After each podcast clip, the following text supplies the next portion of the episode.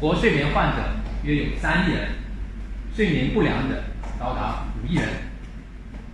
世界卫生组织的数据，全国百分呃全球百分之二十七的人睡眠问题，每四个人里面至少有一个人。所以刚才呃李老师问我们，大家睡眠人多不多？在全球范围内肯定是多的。中国睡眠研究会国内的情况也不容小觑，内地成年人失眠患病率达百分之五十七，工作人群六十五以上睡眠障碍。哪些容易有睡眠问题？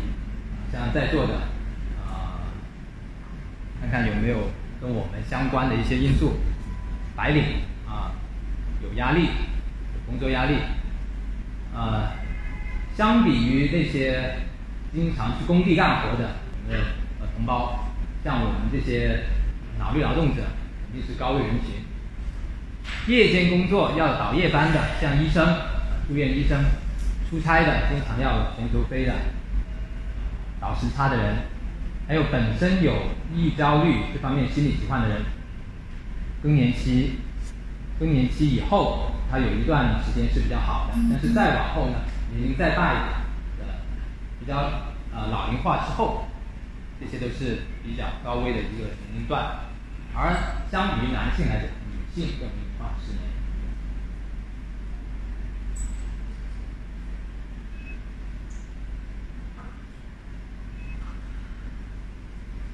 所以我们来看一看，都有哪些原因会导致睡眠问题的产生？因为呢，我们也只有先知道了都有哪些可能的原因导致这么一个复杂的问题，我们才有可能去针对不同的问题去进行解决。正如我们刚才李老师所说的，褪黑素是不是一个治疗失眠的方法？褪黑素绝对不是一个可以治疗所有失眠的方法，它只有当褪黑素缺乏的人，它可以。有效的治疗，所以我们要看身体就有疾病，本身有糖尿病、高血压这些问题，容易失眠。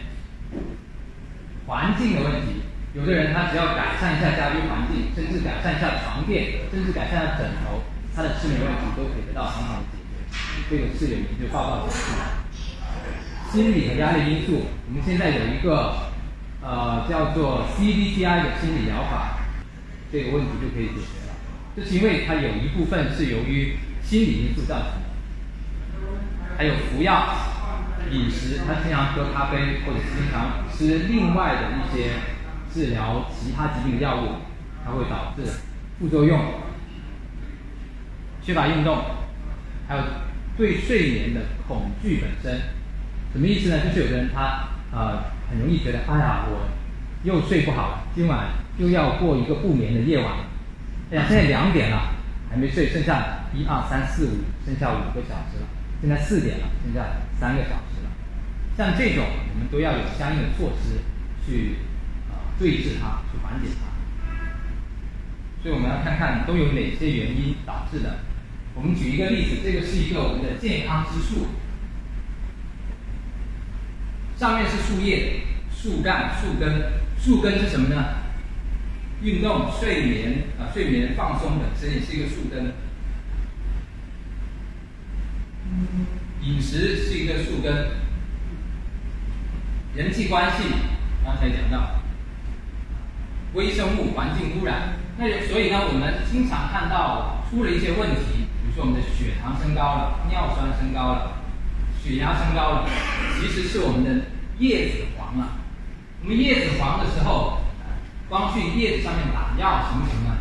叶子黄的根本原因很可能是我们的树根坏了，这个土壤坏了。再举例子，我们这个天花板漏水了，在地上一滩水堆积在这里，我们光是擦这个地面行不行？当然擦这个地面，这个水也会干，但是这个水还在滴下来，就必须同时治标治本这个底上这个上这个树根的这个土壤。让它去解决，所以无论是哪个呃治疗方案，我认为这个预防建议啊，对健康管理建议，这个是必不可少的一部分。那么，所以有了树根这个健康管理的部分，这个树干是我们的一些呃病理的核心的内容，那么树枝才是一些症状。其实我们中医也是一样，是我们的树根搞好了，这些呃，就是正心肾不交啊，心火过旺，或者是肝气不调，还有胃火上炎，这些都是由于这些原因导致的这个树干，所以才会出现这个症状